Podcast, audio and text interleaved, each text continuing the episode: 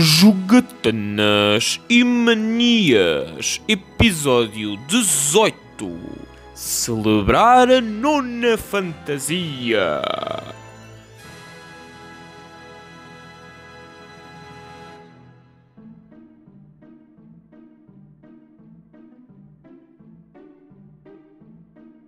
Estou disposto a apostar que numa qualquer instância da vossa vida se questionaram.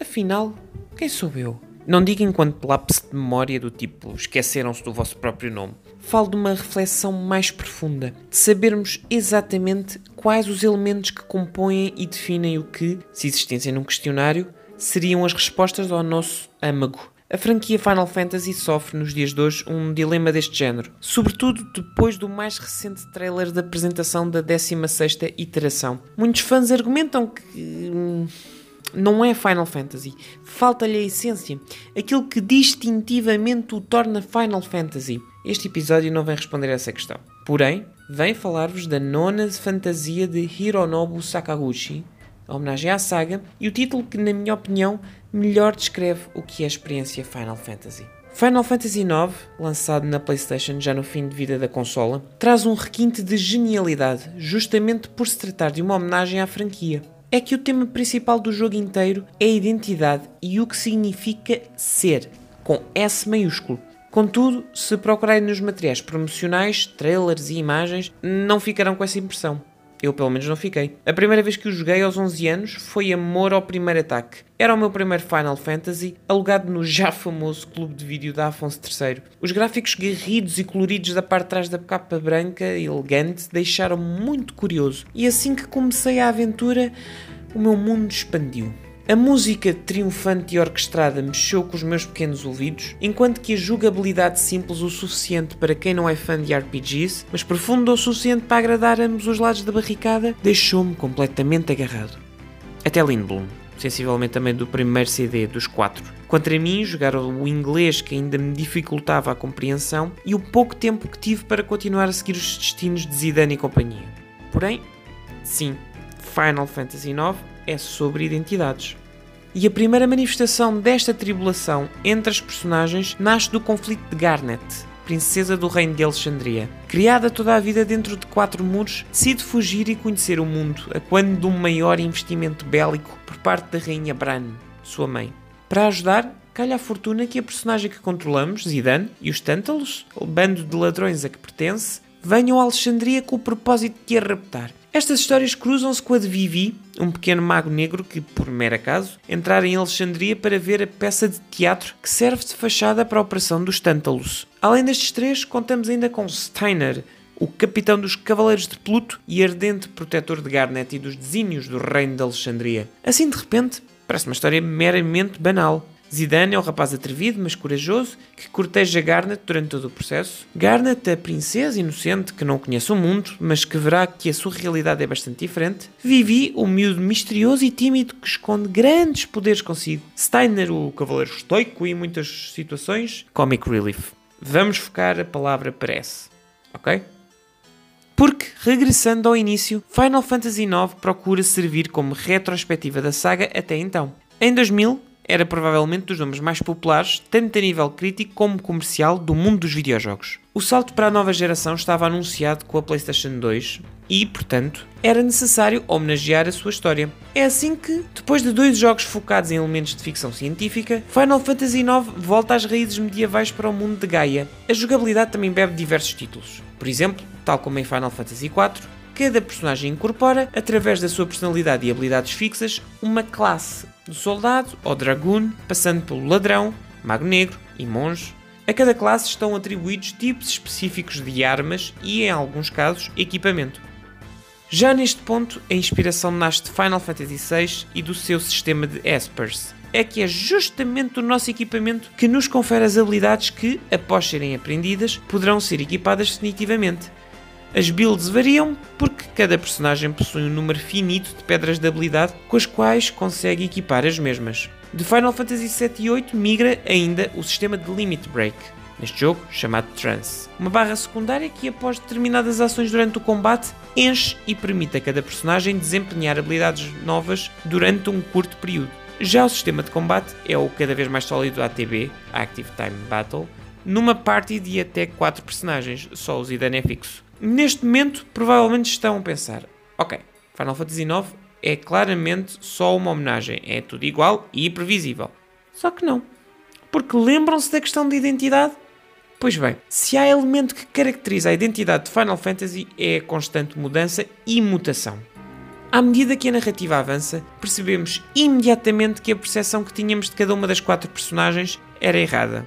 Vivi vê-se confrontado com a razão da sua existência ao descobrir ter sido manufaturado pelo vilão, cuja que equipa Bran com magos negros sem consciência, meras armas de destruição maciça.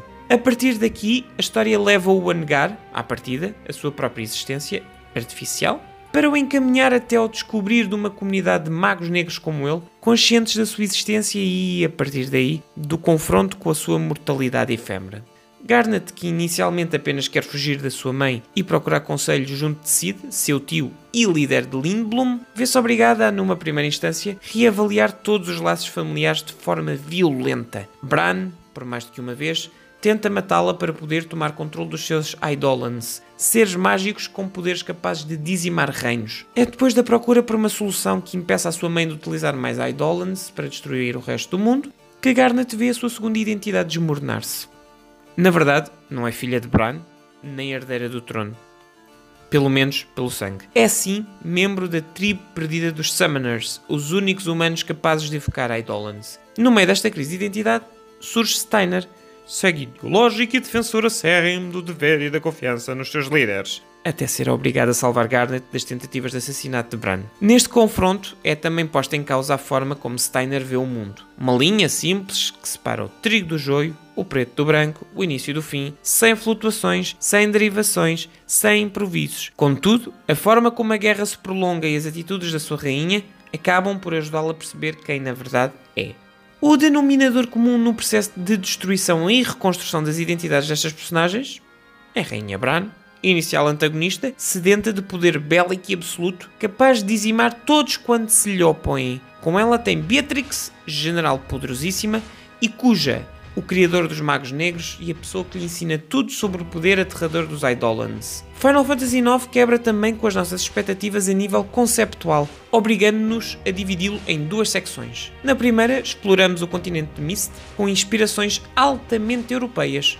Castelos altos, planaltos verdes, repleto de montanhas, aldeias, florestas e lagos. A música que acompanha toda esta secção podia ter sido retirada diretamente de uma corte entre o século XVI e XVIII. Os escravos são omnipresentes, de mão dada com o órgão e com as cordas. Estas tonalidades musicais levam-nos a relaxar e esperar por uma aventura tradicional, réplica quase perfeita dos primeiros Final Fantasy, até conhecermos Freya e Eiko. Freya é uma cavaleira dragoon de Burmicia, leal e apaixonada, que vê toda a sua realidade em cinzas quando Bran invade o seu reino e, encontrando resistência, utiliza o poder dos magos negros e dos Eidolon para dizimar completamente a sua espécie, apenas por ganância e sede de poder.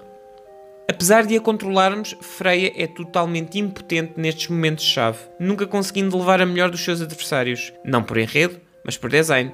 Durante o clímax das batalhas em Burmicia e Cleira, somos confrontados por Beatrix, Apesar de podermos alcançar o limite de HP da General de Alexandria, o jogo não nos deixa vencê-la.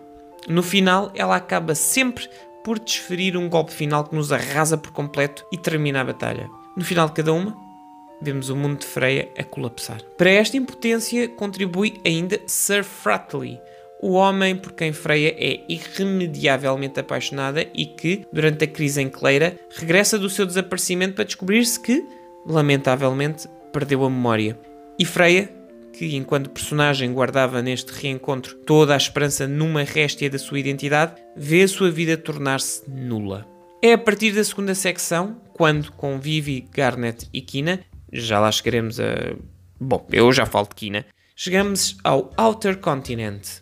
A música de traço europeu desaparece e dá lugar a instrumentos mais étnicos, ritmos mais tribais, sonoridades quase que fora desta realidade. Contudo, os leitmotivs permanecem porque esta mudança abrupta do estilo musical representa também, no arco narrativo do jogo, a busca pela identidade que cada personagem toma durante este período. Eiko, a última sobrevivente da tribo dos Summoners, é um caso claro da busca pela identidade, mas numa perspectiva menos dramática.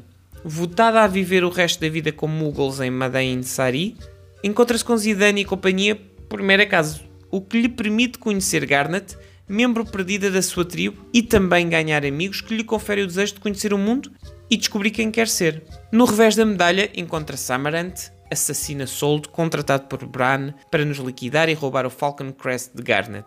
A sua história pessoal está diretamente ligada a Zidane, levando-o a tentar vencê-lo por sucessivas vezes sem sucesso frustrando-o e obrigando-o a repensar se os seus métodos e forma de ver a vida são realmente os corretos. No final do dia restam apenas duas personagens principais, Zidane e Kina. Kina é o caso mais curioso por se manter, na gigantesca maioria das vezes, aliado dos acontecimentos do mundo à sua volta. Persegue-o apenas a vontade de comer todas as iguarias do mundo e o facto de não ter género.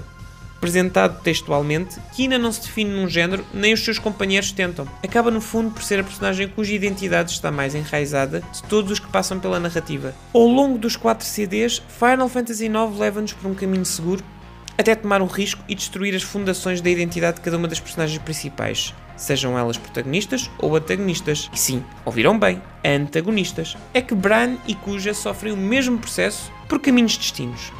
Bran, outrora uma rainha benévola e acarinhada, vê a sua visão da vida perecer com a morte do seu marido, tornando-se amarga. Esta amargura transforma-se em ganância com a influência de Cuja, o estranho ser que lhe traz os magos negros e que lhe conta tudo sobre Garnet e o poder dos Eidolons. A clarividência dos seus atos termina apenas na sua morte, quando a sua ganância a leva longe demais. Já Cuja acredita, durante todo o jogo, ser um ser eterno, anjo alado da dimensão de terra, um mundo paralelo a Gaia, tendo como missão a destruição e carnificina das vidas dos habitantes de Gaia, para que as suas almas se convertam no combustível que cria os monstros, os magos negros, e possam, enfim, ser substituídas pelas almas dos terráqueos, liderados por Garland.